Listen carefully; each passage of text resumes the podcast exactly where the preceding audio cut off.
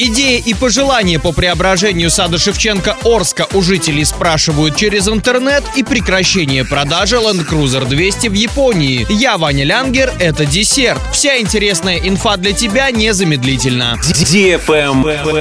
News. Идеи и пожелания по поводу благоустройства сада Шевченко в Орске у жителей города спрашивают в сети интернет. Онлайн-голосование уже началось. Продлится оно до 21 марта. Эта территория второй раз будет участвовать во всероссийском конкурсе лучших проектов благоустройства Минстроя Российской Федерации в категории «Историческое поселение». В прошлом году он не вошел в число финалистов, хотя проект его реконструкции уже был создан. Теперь у жителей вновь спрашивают о том, что бы они хотели видеть на территории сада. Муниципалитет обещает учесть пожелания горожан при разработке проекта. Если он победит, то сад Шевченко получит федеральный грант на реализацию созданной концепции.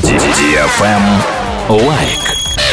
Преподаватели ОГТИ бесплатно помогают выполнять сложные задания ЕГЭ по русскому языку, физике, математике и обществознанию школьникам Орска и восточных районов Оренбургской области. Семинары консультации для выпускников школ проходят на осенних и весенних каникулах. Очередная неделя подготовки начнется с 22 марта. В Орске лекции и консультации будут проходить в школе номер 50.